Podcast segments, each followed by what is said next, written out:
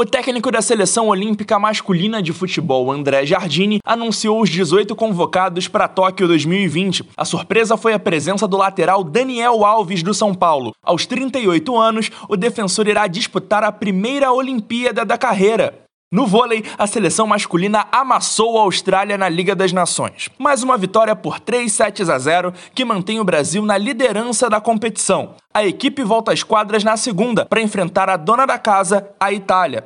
Ainda falando sobre vôlei, amanhã o Brasil enfrenta a Coreia do Sul pela Liga das Nações Feminina. Em segundo lugar, com 31 pontos, as meninas esperam por um tropeço dos Estados Unidos contra a Polônia para encostar na liderança. Faltam 35 dias para os Jogos Olímpicos. É o Boletim Tóquio 2020 na Antena 1 Rio.